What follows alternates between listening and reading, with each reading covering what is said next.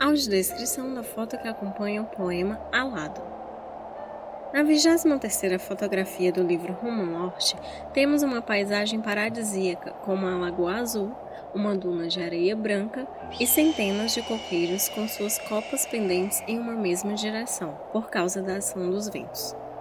Para completar o cenário exótico, uma gaivota voa abaixo, bem próxima à água, e o céu está claro, embora com algumas nuvens de chuva. A lagoa é quase inexplorada, mas há uma pessoa na água praticando kitesurf, esporte aquático conhecido também como surf voador.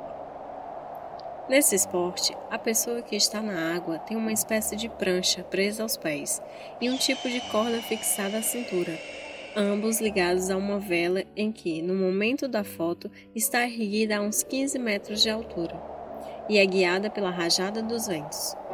O praticante parece voar sobre as águas e atinge velocidades bem altas.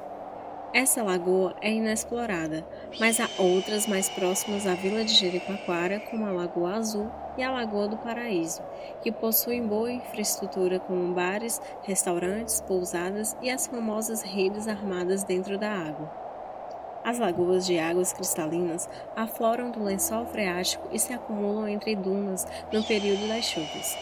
Esse fenômeno natural também acontece no estado do Maranhão e é chamado de lençóis maranhenses.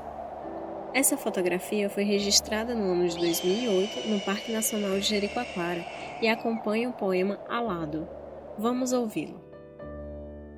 Título: Alado. Observo tempestades de areia, de lembranças errantes que seguem trilhas em espirais Animal livre voa alto e sereno, pousando no mar, asas abertas. O sol desejado de Ícaro. Longe das sombras, desenho a missão, e palavras sobem, pinceladas de aquarela, com passagem sem limite entre sonho e realidade. Fim do poema Alado.